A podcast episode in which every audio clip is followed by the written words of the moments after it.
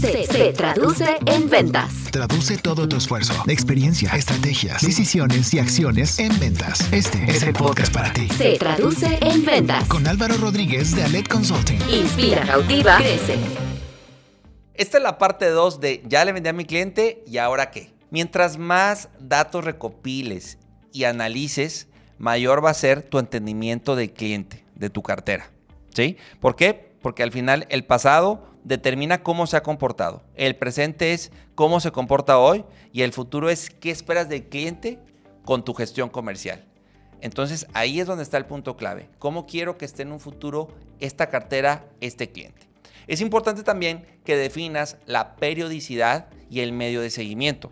¿Por qué? Pues tienes que definir también cada cuándo va a estar este acercamiento, si va a ser semanal, mensual, trimestral, semestral. Depende mucho la industria, depende también mucho este, pues, cuánta, cuánta, gente hay, cómo está el organigrama en la empresa, si hay alguien específico que se va a encargar de hacer eso. En algunas empresas hasta tienen a un departamento específico de retención y desarrollo de cartera. Ya tendrías tú que analizarlo acorde también a los recursos, al tiempo y a cómo está organizada la empresa. ¿sí? También es importante que definas cuál va a ser el medio por el cual vas a estar dando seguimiento. Si va a ser por llamada, por correo, va a ser visita, si vas a mandarle un mensaje cada cierto tiempo por chat, ahí ya tú tienes que ir definiendo esa periodicidad. ¿Cuál es la contra? Cuando solo estás abordando al cliente así como que muy insistente y, con un periodo muy corto de tiempo, el cliente también puede medio sentirse invadido o decir, sabes qué, no me busques tanto, no me estés mandando tanta, tanto seguimiento. Entonces ahí hay que ir balanceando con quién sí vale la pena y cada cuándo. ¿sí? ¿Por qué? Porque al final el cliente, pues va a decir, ¿para qué me buscas tanto? Si ya no tienes nada que platicar, si no hay una promoción, si no hay algo, algún tema de conversación, pues también ese contacto de alguna forma no va a tener ese impacto que queremos, ¿no? Lo ideal es que si tengas un motivo, si tengas una razón para buscarlo y definas cada cuánto tiempo lo vas a estar abordando. Te puedo platicar recientemente ahora eh, con, con estas semanas de promociones o el tipo el buen fin, Luego, algunas empresas, lo que me gusta es que ya incluso están abordándote por WhatsApp, te están mandando la promoción, lo están personalizando el mensaje, ¿sí? Y, de alguna forma garantizan el que tú ya leíste el mensaje y que conoces la promoción. No solo ya el mailing, no solo la llamada, sino también ahora por chats. Tienes que probar, tienes que ir testando qué tanto te conviene o no estar abordando por ese medio al cliente. Ya que definiste la frecuencia y el medio por el cual vas a tener contacto, pues también es importante que definas la herramienta en donde va a estar el consolidado de los clientes y quiénes van a tener acceso. ¿Sí? Regularmente se usa un Excel donde vas ahí documentando todos los clientes, puede ser un documento que esté en la nube o lo ideal es que tengas un CRM. De hecho, hay cápsulas donde hemos hablado de todas las ventajas que tiene el que tu empresa tengo un CRM. Te invito a que escuches esa cápsula donde a detalle explicamos este punto.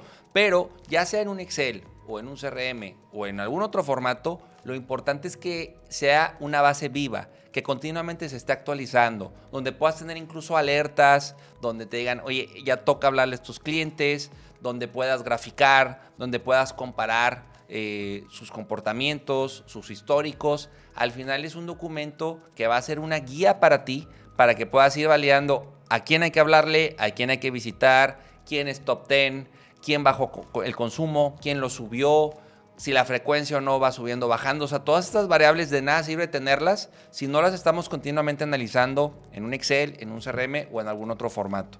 Y también, ¿quiénes van a tener acceso? Si solo lo tiene el vendedor, corres un riesgo de no saber qué está ocurriendo con esa cartera de clientes, tu gerente o tu socio, tu dueño. Entonces, la información hay que definir qué va a ser público, qué va a ser privado, cada cuándo se va a revisar. Para mí es un tema indispensable también de junta, de revisión con el vendedor de cómo va su cartera, de cómo la está gestionando, con quienes hay que enfocarnos para capitalizar oportunidades de venta. Si tienes entre 10 y 200 clientes, un Excel puede funcionar. Si tú ya cuentas con más de 200 clientes, yo te recomiendo que ya contemples la posibilidad de migrar a un CRM. Incluso, pues hay CRMs que te dan un mes de prueba. Entonces ahí ya puedes validar y comparar todo lo que te puede dar un CRM versus un Excel. Pero también depende mucho el tamaño de la cartera. Ahí es donde puedes analizar los pros y contras de tener o un Excel o un CRM. Estoy convencido que desarrollando una estructura de análisis, de estrategia y buena gestión como la que te estoy proponiendo, tanto individual o grupal de tu cartera, se genera mucha más fidelización, recompra y recomendación de tus clientes. Mágicamente el cliente se siente mejor atendido, más integrado contigo, conoce mejor tu empresa y estoy seguro que cuando tenga un requerimiento, tú vas a ser, si no su primera opción, de las primeras opciones que contemple para comprar. Entonces, ya con todo esto que te platiqué, te voy a dejar unas preguntas para que terminando el episodio las puedas desarrollar y puedas empezar a hacer mejor tu labor con esta cartera de clientes que te invito a que desarrolles a partir de hoy. Pregúntate, ¿qué estrategias postventa te funcionan o te pueden funcionar? ¿Qué oportunidades puedes capitalizar desarrollando todo lo que te platiqué en el episodio? ¿Cómo puedes administrar mejor tu cartera de clientes? Y por último, ¿está dimensionado su potencial?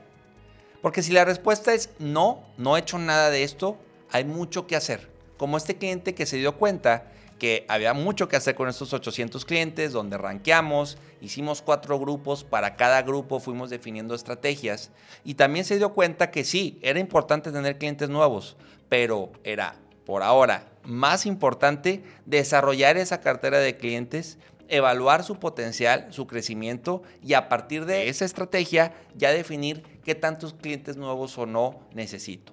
Todo eso te puedes dar cuenta cuando haces puntos que te he recomendado en el episodio de hoy. Desarrolla las preguntas, aplícalas y estoy seguro que vas a tener muy buenos resultados.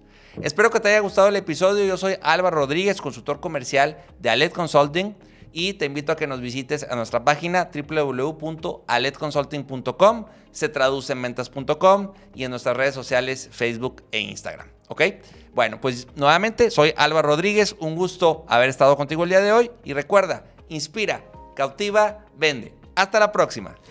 Se traduce en ventas. Escucha y conoce todos los contenidos que tenemos para ti en nuestra comunidad. Encuentra podcasts, artículos, videos, cursos y asesorías en nuestra página y redes sociales. Visita www.aledconsulting.com. Se traduce en ventas de Aled Consulting.